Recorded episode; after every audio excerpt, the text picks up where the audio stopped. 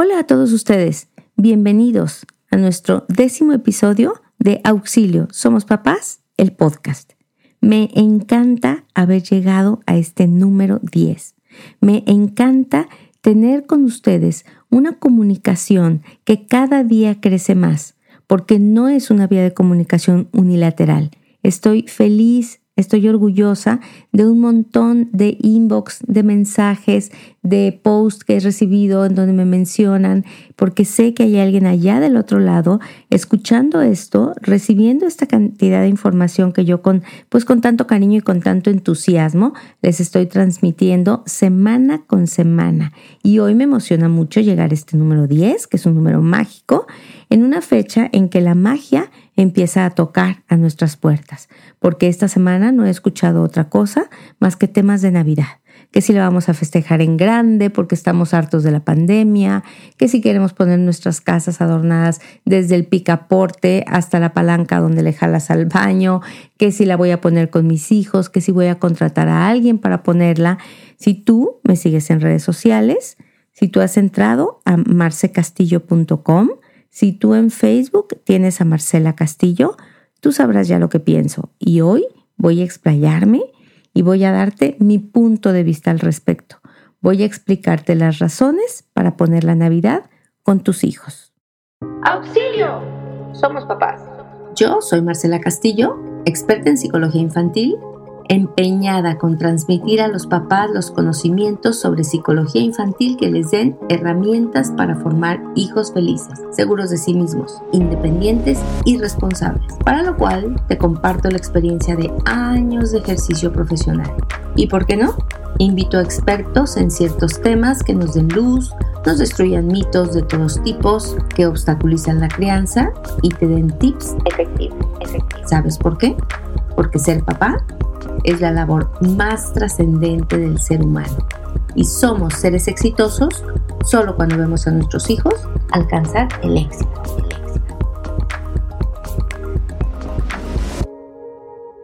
Pues bien, antes que nada quisiera decirte que yo soy sumamente respetuosa de las tradiciones que cada persona tenga, que yo he encontrado que hay mil, mil maneras de pelar los ajos hay personas que se sienten muy cómodas y muy felices eh, viviendo la vida de, de alguna forma, mientras que otras personas encuentran que ese estilo o esa forma de vivir la vida, pues no, no les, no se identifican con ella y no les generan plenitud, ¿ok?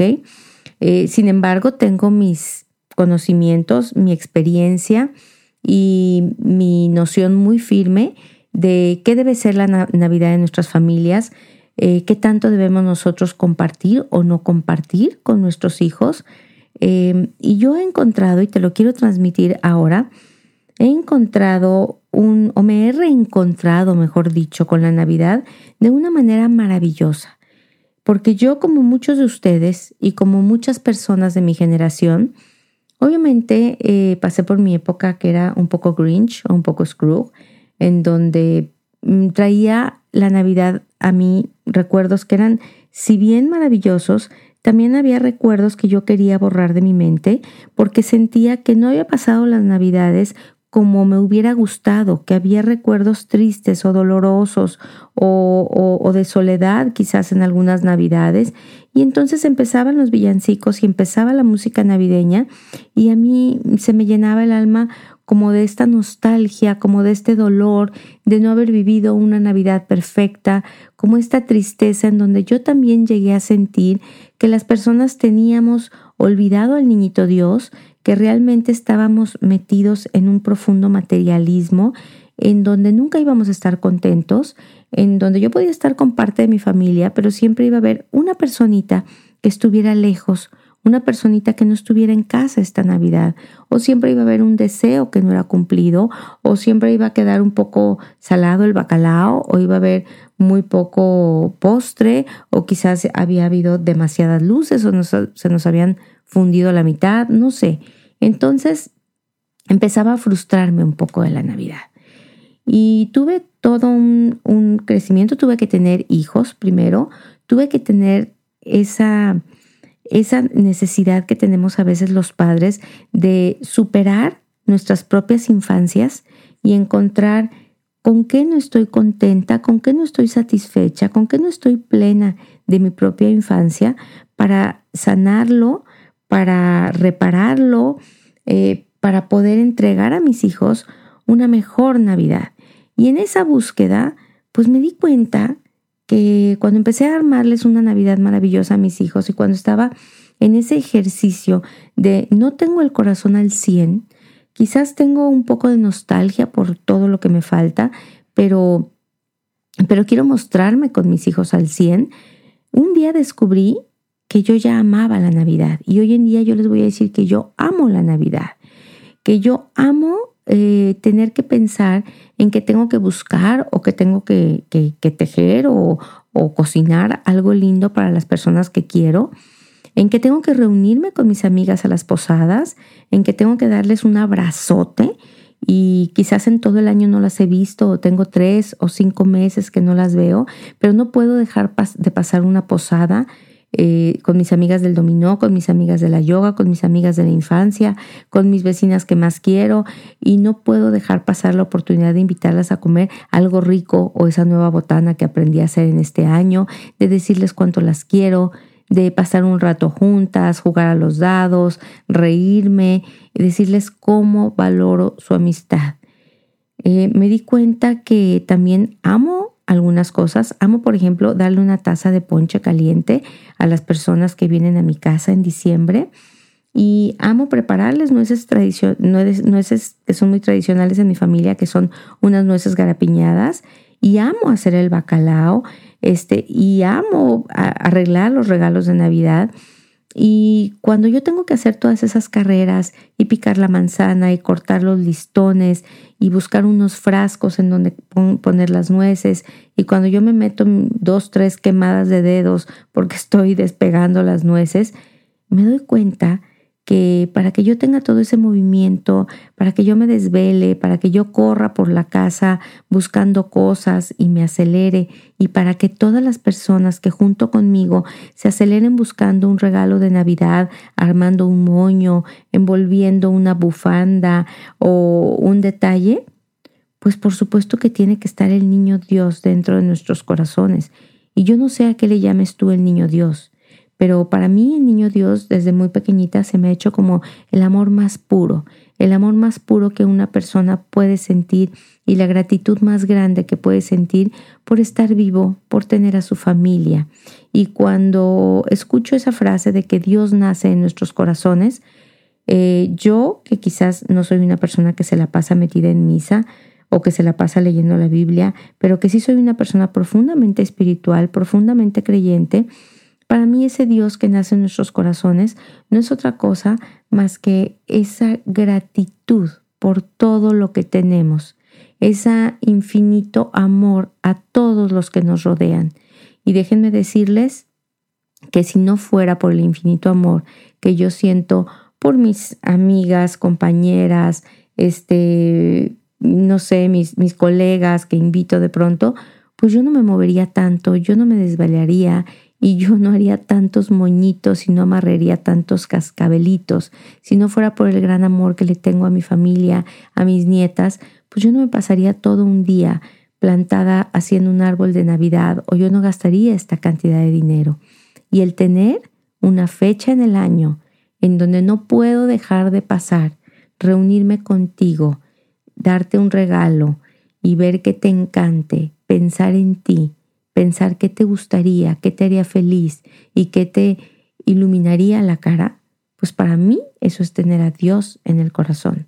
Es por eso que decidí que no iba a ser más un Grinch, que iba a respetar la forma como cada persona y cada ser humano siente a Dios en su corazón o siente esa alegría, esa gratitud de celebrar la amistad, el amor, la familia. Entonces, bueno, pues me han preguntado mucho últimamente algunas de mis alumnas y mis seguidoras, oye, ¿qué me recomiendas? Eh, yo puedo contratar a alguien para que me ponga la casa maravillosa. ¿Por qué? Porque quiero levantarle el ánimo a mi familia, porque quiero que todos disfruten y que todo esté casi perfecto, que todo esté maravilloso. ¿Y me recomiendas que yo contrate a alguien para que pongan eh, la Navidad? ¿Qué me conviene? Eh, yo les decía en, el intro de este podcast que quizás todos los que me han venido siguiendo en redes sociales ya saben lo que voy a opinar y tengo fundamentos y tengo la experiencia eh, de toda una vida poniendo Navidad en casa, en la casa de mis papás, con recuerdos imborrables, de verdad. Este, les puedo contar mis recuerdos de la Navidad en la que no iba a haber un árbol de Navidad, por razones que quizás no vienen al caso mencionar, pero, pero llegamos muy tarde y dijo mi, mi mamá es, hoy, este año no habrá un árbol de Navidad yo me sentí muy triste y entonces yo agarré una cinta Durex y empecé a poner en el cristal que daba al jardín, que se cubría con una cortina, eh, un, árbol de Navidad trazado con, los, con las luces de Navidad, en donde los iba, iba marcando los dobles, los dobleces de, de, de la silueta del árbol de Navidad con una cinta Durex y de pronto un tío mío vio el esfuerzo que yo estaba haciendo porque eso diera una forma de un árbol de Navidad y nunca se me va a olvidar que me dijo, ven, súbete a la camioneta. Y nos fuimos un 24 de diciembre, cerca de las siete y media, ocho de la noche, a un mercado que todavía estaba abierto y compró un árbol de Navidad y me dijo, lo vamos a tener, ¿por qué no?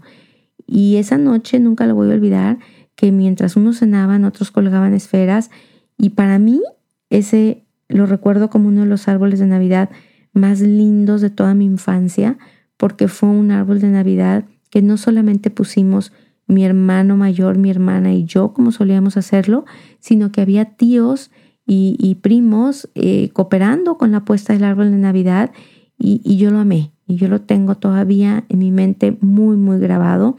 Tengo grandes recuerdos de mis Navidades.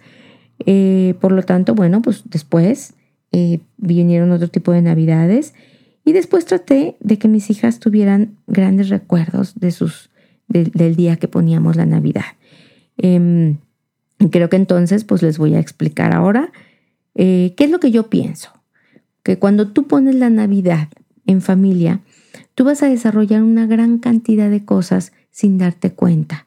Vas a dejar una gran cantidad de memorias en tus hijos y vas a recordar una gran cantidad de memorias que tú tienes con respecto a la época navideña.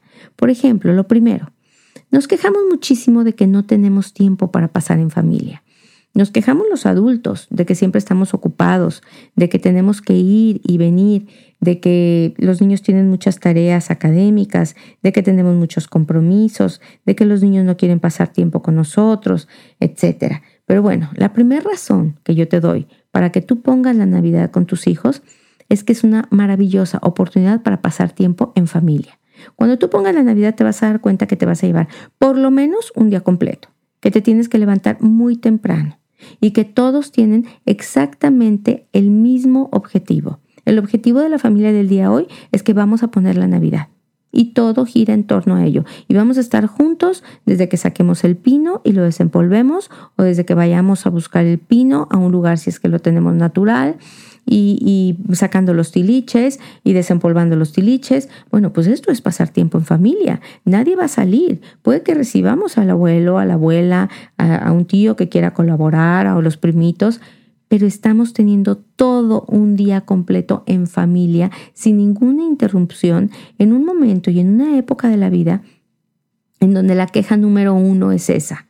No tenemos tiempo para estar en familia y no saben cómo se quejan mis pacientes a veces de que no pueden pasar demasiado tiempo con sus padres. Pues la primera razón que te doy es esta. Tienes mínimo un día completo, con sus 14 horas quizás o más, o mínimo un fin de semana completo para pasar tiempo en familia, para empaparte y comunicar e, comunicarte con ellos. ¿sí? Otra razón importante, la segunda razón, es tienes el momento, tienes el contexto perfecto para hablar con tus hijos sobre el significado de la Navidad en sí.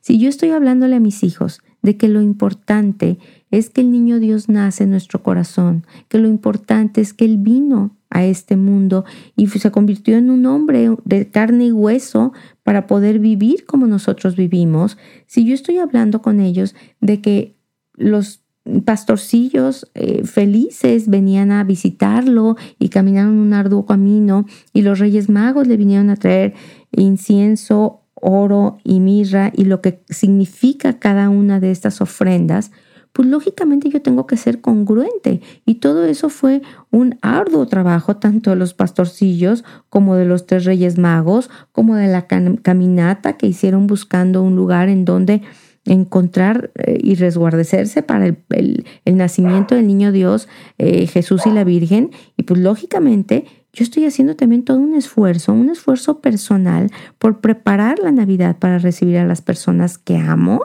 Y este significado de la Navidad lo voy a transmitir a mis hijos este día, conforme voy arreglando yo el árbol, lo que significa que yo cuelgue esferas en el árbol.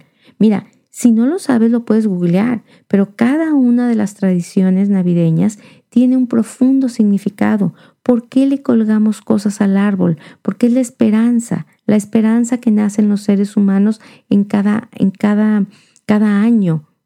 ¿Por qué ponemos el nacimiento, que es una tradición española maravillosa? ¿Por qué ponemos al, ahí al que vivía en la caverna y que no se comunicaba con nadie, este, este, esta personista, este, este, pastorcillo que estaba alejado de todos? ¿Por qué ponemos este, eh, un río en donde, en donde había peces? ¿Por qué ponemos una estrella justo arriba del árbol o justo arriba de, del del nacimiento y del pesebre en donde nació el niño Dios.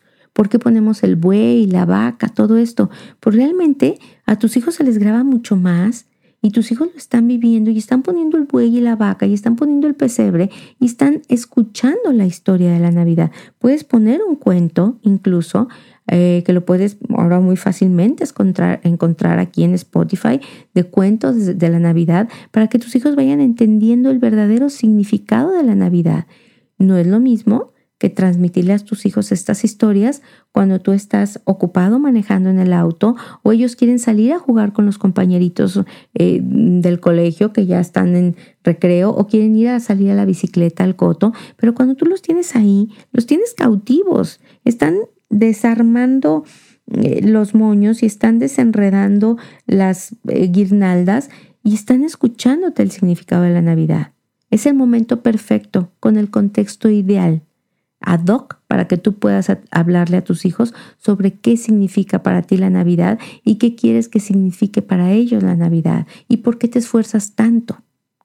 Otra importante razón por la que tú podrías eh, poner la Navidad con tus hijos es para transmitir las tradiciones, tradiciones familiares que han sido pasadas de generación en generación, de yo recuerdo tremendamente a mis abuelas y cuando me enseñaban por qué había que ponerle esferas al árbol o por qué había que poner un cesto con caramelos este, en, una, en, un, en, un, en una mesa, por ejemplo, por qué había que poner el ángel detrás de la Virgen y San José. Bueno, algunas de las tradiciones de mi familia, por ejemplo, es eh, que los regalos se envuelven con tiempo, pero no se les pone una una, una, eh, una, tarjeta hasta el día de, de, Navidad. ¿Por qué? Pues porque no queremos que nadie ande husmeando y que la, que la curiosidad no te gane y que no le vayas a romper al papelito a ver de qué es la caja. Por ejemplo, en mi casa tenemos la tradición de ofrecer ponche calientito, delicioso, para todos los que vengan a visitarme en esas fechas, incluidos pacientes también, se les ofrece ponche. Tenemos la tradición de que hay una guirnalda que se cuelga a la entrada de la casa para mostrar que ya empezamos este tiempo de Adviento. Este, tenemos la tradición de comer bacalao y prepararlo con mucho tiempo. Tenemos otra tradición que es regalar nueces garapiñadas a todos los conocidos. ¿Por qué? Pues porque nos salen muy ricas y ellos las esperan año con año.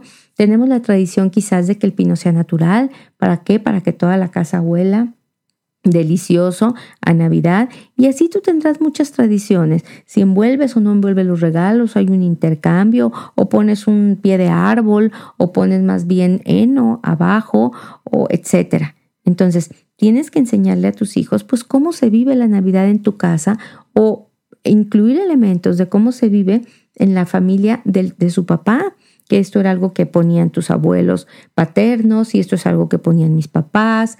Entonces, bueno, pues esas tradiciones es maravilloso que sigan vivas de generación en generación.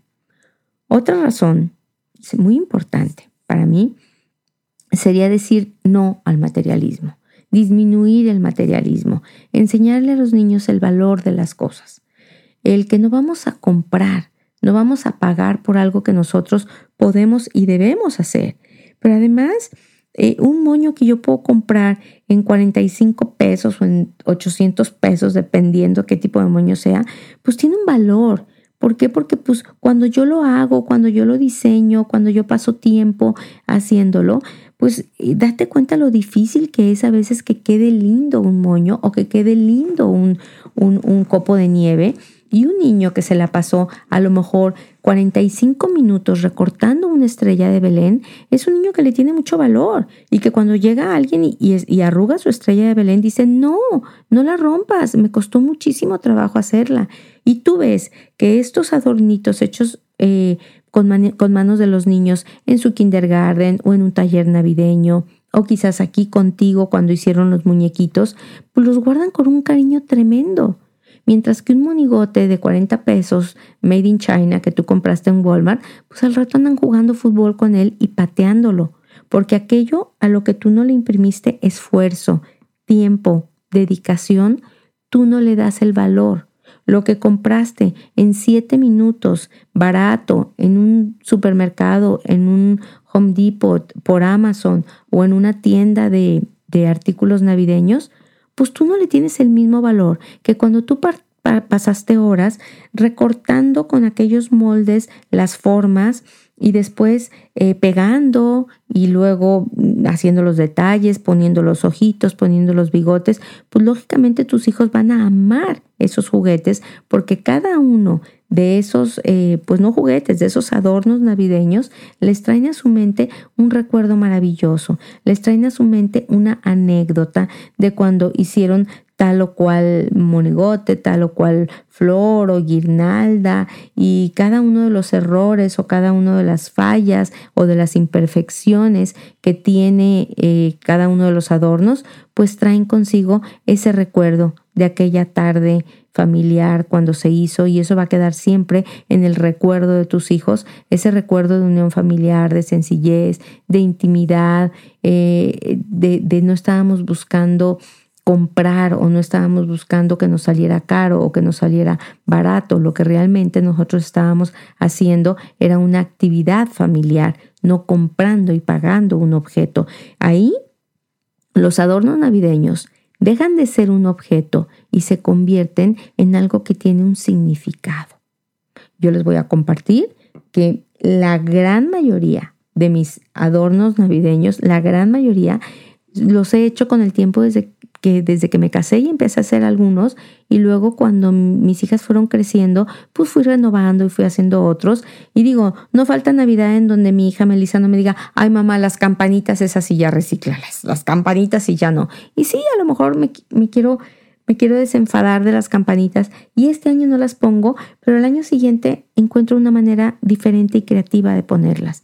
Y eso me viene a la siguiente razón, reciclar enseñar a nuestros hijos a reciclar, a que yo voy a usar estas cosas y estos moños de tal o cual manera, pero al, al final los voy a guardar, los voy a sacudir y el año siguiente voy a volver a sacar reciclados mis mismos adornos, quizás les voy a cambiar la disposición o ahora los voy a poner en grupos, no en individual. Yo, por ejemplo, traigo muchas ideas de cómo reciclar mi Navidad este año. ¿Por qué? Porque he seguido un tutorial maravilloso de una de mis alumnas que está subiendo tutoriales de cómo poner, poner tus árboles de Navidad y dije, sí es cierto, qué maravilla. No voy a modernizar comprando cosas nuevas. Ahora voy a modernizar porque voy a poner diferente el listón en el árbol, voy a poner diferente la, la, la, estrella. Yo ya vi que no se usa arriba, que ahora se usa a un lado y voy a poner diferentes las esferas. Ahí ella me enseñó que ya no las cuelgue de una por una, que las cuelgue en, en, en racimos maravillosos, que me encantó cómo se ve, pero son mis mismas esferas de hace 20, 30 años las que han sobrevivido, claro que he venido comprando poco a poco. Enséñales a tus hijos reciclar, porque reciclar es maravilloso y tira muy poco y genera muy poca basura, porque muchas de las cosas de Navidad se pueden guardar para el año siguiente. Otra razón sería desarrollar en tus hijos la creatividad. Que recorten, que se enseñen a, a dónde quieren poner este oso, dónde quieren poner este, este, no sé, esta estrella, mm, dónde se ve mejor o más bonita. Desarrolla la creatividad en ellos y permíteles que opinen y permíteles que digan lo que quieres hacer, pero ojo, y esta es otra razón por la cual debes de poner la, Navidad con tus hijos. Enséñales cómo guiar su creatividad en un fin común. De pronto, hay niños que son altamente creativos y que sí tienen en esa creatividad loca, dicen que van a poner 700 estrellitas, pero también se las tienes que guiar y decirles, a ver amor, no podemos poner 700 estrellitas porque tiene que haber lugar para las esferas y tiene que haber lugar para los moños. Entonces, ¿qué te parece si hacemos menos estrellitas, pero a lo mejor las hacemos un poco más derechitas? Un poco más, este, no sé, rellenas o a, lo mejor las, las recortamos con más cuidado, porque ojo, la creatividad también debe de ser guiada en los niños, si no, se convierte en una creatividad absurda, sin objetivo, sin fin y que cae en la nada, que es un desperdicio. Entonces, a que esta creatividad tiene una finalidad. Y otra razón es ayudarle a tus hijos o junto con tus hijos seguir un proyecto, lo que se llama un proyecto. Nuestro proyecto del día de hoy o nuestro proyecto del fin de semana es poner la Navidad en casa. Y en un proyecto hay reparto de, tareas, por ejemplo, quién va a hacer qué, ahí tenemos objetivos individuales, tenemos una meta en común que nos, que, que nos quede muy padre en la Navidad, pero tenemos objetivos individuales. Por ejemplo, que el nacimiento pues quede fuera del alcance de las mascotas o que un objetivo es poner las luces de una manera muy maravillosa. Y entonces tenemos un orden. ¿Qué vamos a hacer primero? ¿Qué sigue? ¿Qué cooperas? Las tareas. ¿Quién va a, rellenar los cojines? ¿O quién va a sacar con cuidado las esferas? ¿O quién va a enredar las, las luces en el arbolito? Quizás papá, que es el más alto, más alto, es el que se va a encargar de las luces pero a lo mejor los más pequeños se van a encargar de llenar las cestas con las piñas navideñas y los sachets de olores. Y así vamos respetando lo que a cada quien le toca, vamos cumpliendo lo que a cada quien le toca. Y pues eso es lo que en el colegio de tu hijo le llaman hacer un proyecto, el proyecto de ciencias, el proyecto de Navidad se llama, y pues lo vamos a hacer exactamente con los mismos lineamientos que se cumplen para realizar un proyecto. Y otra cosa importante, enseñas a tus hijos a tomar decisiones. Se toman decisiones todo el tiempo, ¿sí? Por ejemplo, ¿dónde vamos a poner el reno grande?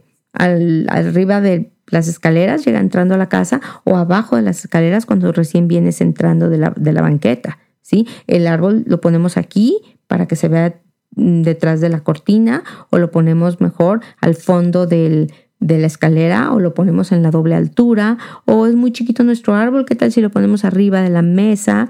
¿Qué sé yo? Pero los niños aprenden a tomar decisiones, a votar, a saber qué es lo mejor o qué es lo menos peor.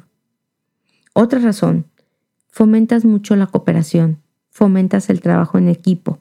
Tus hijos se dan cuenta, poco a poco, que no pueden hacer todo solos, que por más que ellos quieran solitos hacer eh, los churritos para encajar en la guirnalda que adorna la escalera, pues no, son demasiados churritos y más vale que mejor yo estire el limpiapipas y tú enredes el limpiapipas y otro haga los grupos de mm, limpiapipas hechos churrito, no sé, etcétera. Y entonces, ah, ok, me doy cuenta que yo trabajo mucho mejor cuando trabajo como en serie, que yo no puedo hacer todo pero que yo soy buenísimo para estirarlos. Y que mi hermano, pues a mi hermano le salen mejor cuando los enrosca en un lápiz. Y que mi hermana le sale súper bien unirlos de tres en tres. Y entonces, bueno, pues vamos haciendo lo que se llama fluir en un trabajo de equipo, en donde nos sentimos sumamente unidos, en donde nos sentimos armonizados. Y mira, yo te pongo ejemplos de lo que sea. Yo te puedo poner ejemplos de, de, limpiapipas, pero te puedo hablar de las campanas o te puedo hablar de, de, sacar las piñas de la caja y ponerlas en una charola en donde las voy a adornar con una, con una nochebuena, qué sé yo.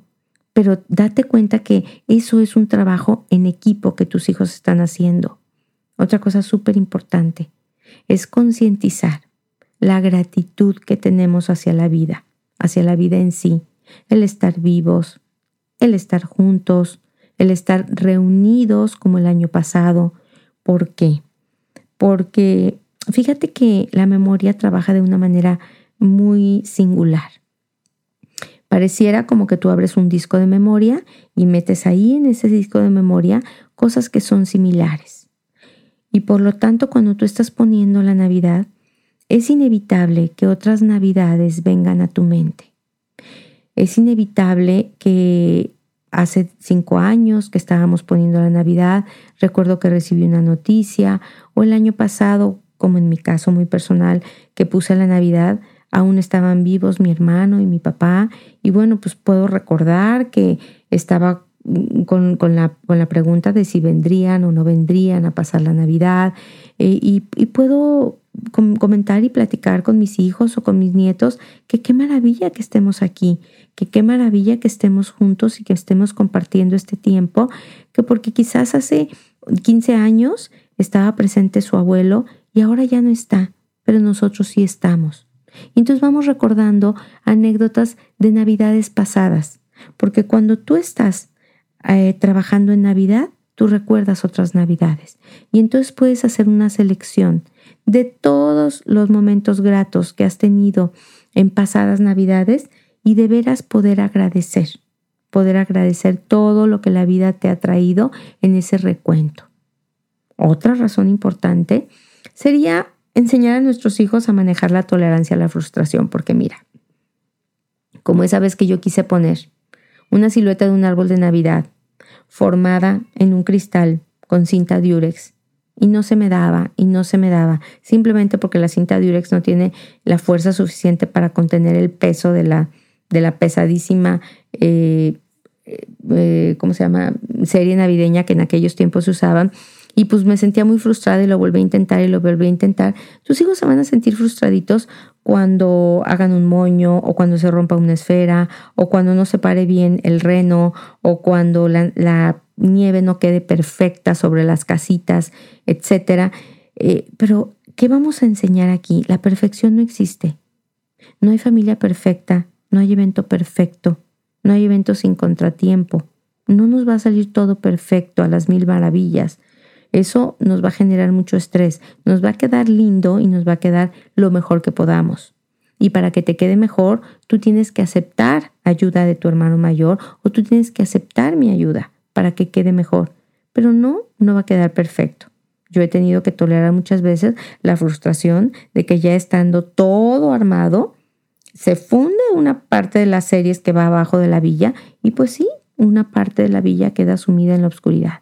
Y quizás manejar que esa Navidad no fue perfecta porque una parte de mi villa quedó sumida en la oscuridad, pues me ha ayudado a superar frustraciones muchísimo mayores de otras partes de mi vida que no son perfectas y que están quizás sumidas también en la oscuridad y que yo quisiera que todo fuera perfecto y yo quisiera que todo brillara en mi vida, pero pues no, Así como es la Navidad y, el, y los adornos de Navidad, así es la vida. Tenemos moñitos chuecos por aquí, tenemos bastones de caramelo rotos por allá, tenemos áreas oscuras más allá y así tenemos que aprender a vivir con esta frustración presente. Otra razón que se me ocurre es fomentar en tus hijos la autoestima. Tú no sabes con qué orgullo los niños presumen sus árboles de Navidad y con qué orgullo ellos vienen y me cuentan, puse mi Navidad y yo colgué unos renos en el árbol que me regaló mi abuela, o puse mi Navidad y yo me encargué de esparcir la nieve en la villa, o yo fui el que puse el heno debajo de los pastorcitos. Y entonces cada vez que llega un invitado a la casa, le, le, le eh, le transmiten con muchísimo cariño y con muchísimo orgullo y con esa carita iluminada de amor propio y de logro, yo fui el que colgó los, los, las, las, este, no sé, las campanas o yo fui el que colgó los duendes. ¿ok? Entonces ellos se sienten bien porque es algo en lo que tomaron parte y es algo que todo el mundo te va a chulear, wow, qué linda tu casa. Y entonces el niñito brinca y dice, y yo puse las esferas. Otra razón que se me ocurre es alentar el entusiasmo por las tareas cotidianas. Uno de los grandes problemas de la generación de niños pequeños ahorita 7, 8, 9, 10 años es que cómo nos cuesta entusiasmarlo con tareas que a veces son simples, como ordenar un cajón, como hacer una, no sé, dibujar un mapa de la República Mexicana, o cómo este, estudiar para un examen, o cómo ordenar sus libros. Y siempre salen con la cosa de, es que qué flojera, ¿por qué tengo que hacerlo yo? Ay, qué flojera, tengo que dibujarlo todo yo, tengo que colorearlo todo, ¿y para qué quieres que lo haga? Y yo lo que les digo a los papás es, la única forma de que tú muestres a tus hijos el entusiasmo es cuando tú haces las cosas con entusiasmo.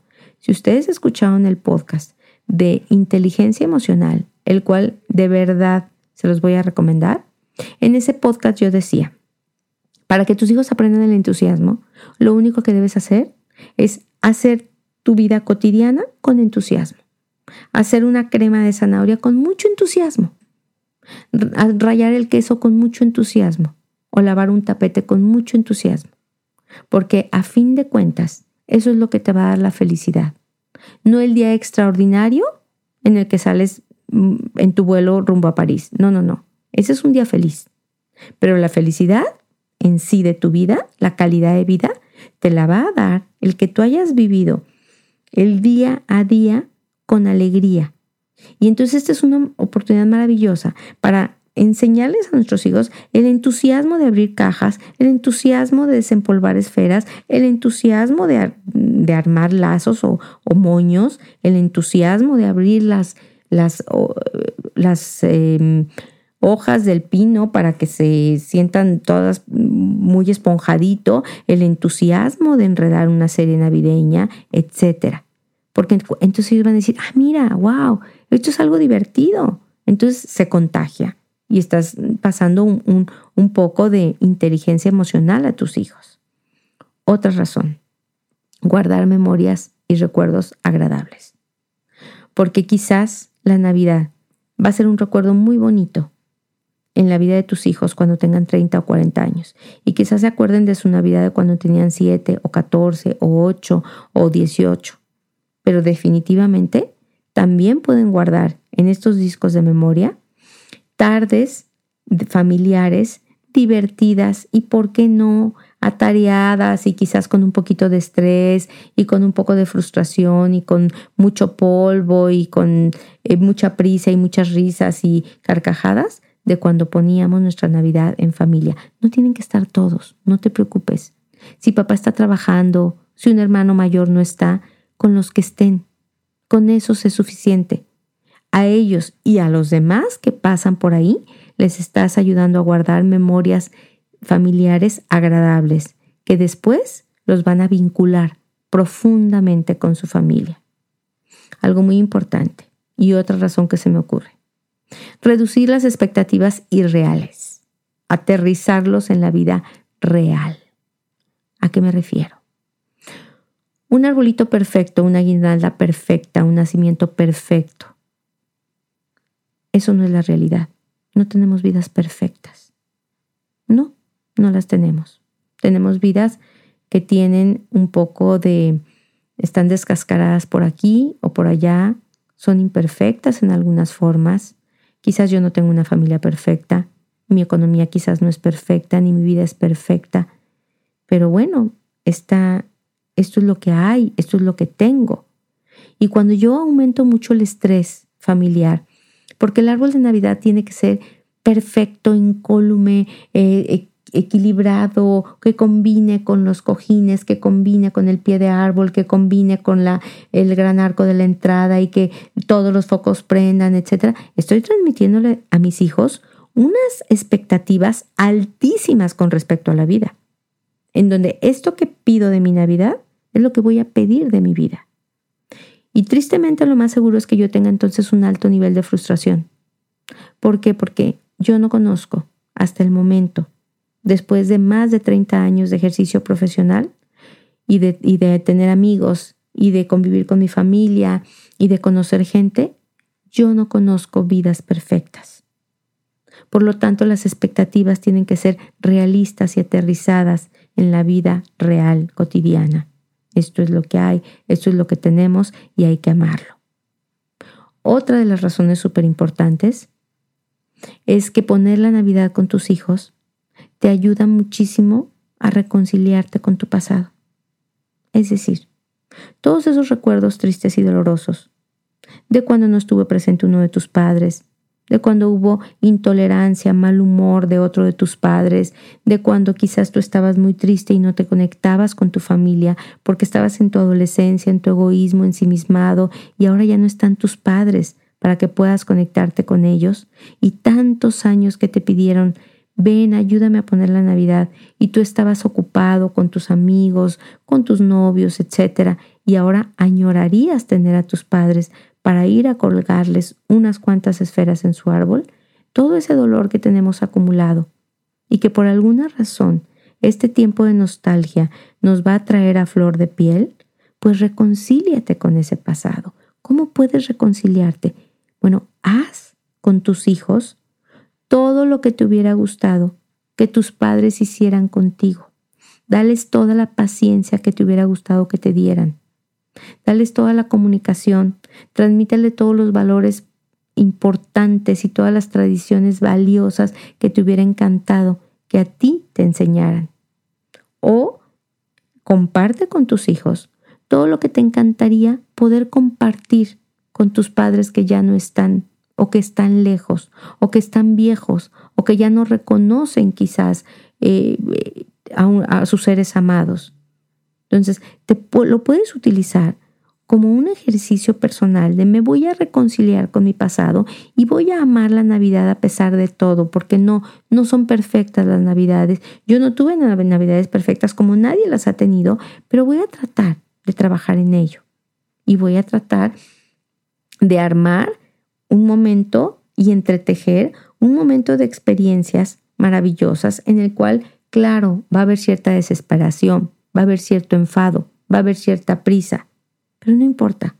Con el paso de los años nos vamos a dar cuenta que fueron momentos de comunicación y de comunión familiar increíble. Y los vamos a recordar con mucho mayor cariño que si viene Juana de la Borbolla y toca mi puerta, y entonces me acomoda unas esferas que a lo mejor yo digo moradas, bendito sea Dios, ¿por qué me vienes a poner una Navidad morada? Porque está muy de moda la Navidad morada. Bueno, pero yo no soy de Navidad morada, déjame a mí ejercer libremente dónde quiero que vayan mis renos, porque después de todo eso va a tener un significado muy profundo y esto trae un ejercicio muy profundo de trabajo en familia. Obviamente tú puedes pedir que te pongan la Navidad en tu casa. Yo lo respeto profundamente. Pero a todos los que ya me conocen y que me han preguntado, ¿tú qué recomiendas? Pues no les va a sorprender este podcast, no les va a sorprender todas estas razones bien expuestas de por qué es tan importante reunirnos en estas fechas. Miren, no saben cómo me piden la receta de mi ponche. Y este podcast viene hasta con receta. ¿Qué les parece? Si quieren hacer un ponche delicioso para que aromatice toda tu casa el día que estás poniendo la Navidad, te voy a dar unos cuantos tips y te va a encantar. El primer tip. Siempre tienes que hacer primero caramelo, el azúcar con la cual se va a endulzar el ponche.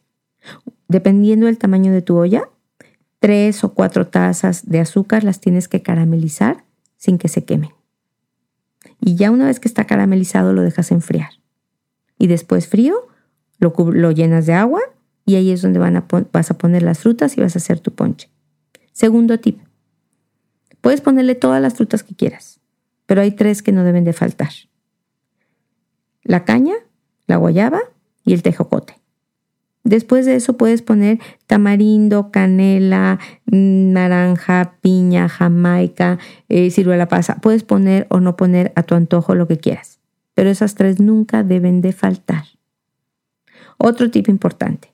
Si tú te consigues unas hojas de higo y se las pones a tu ponche a hervir junto con la fruta, uff, eso va a ser el sabor que nadie reconoce, pero dice que tu ponche es el mejor del mundo. Y el último tip. Si tienes por ahí un poquito de nuez caramelizada y la trituras, no para que quede como polvo, pero para que quede como, como granito fino, se lo pones al ponche justo al momento de servir y les va a encantar. De verdad, disfruta esta Navidad, gózala, de verdad, supera tus navidades anteriores, cura tu niño interior, gozando tremendamente la Navidad. Te deseo una muy feliz Navidad. Yo soy Marcela Castillo y este es Auxilio, Somos Papás, el podcast. Te invito en mis redes sociales, Instagram, Marcela Castillo E, en Facebook, Marcela Castillo, y en la página web marcecastillo.com. Hasta pronto.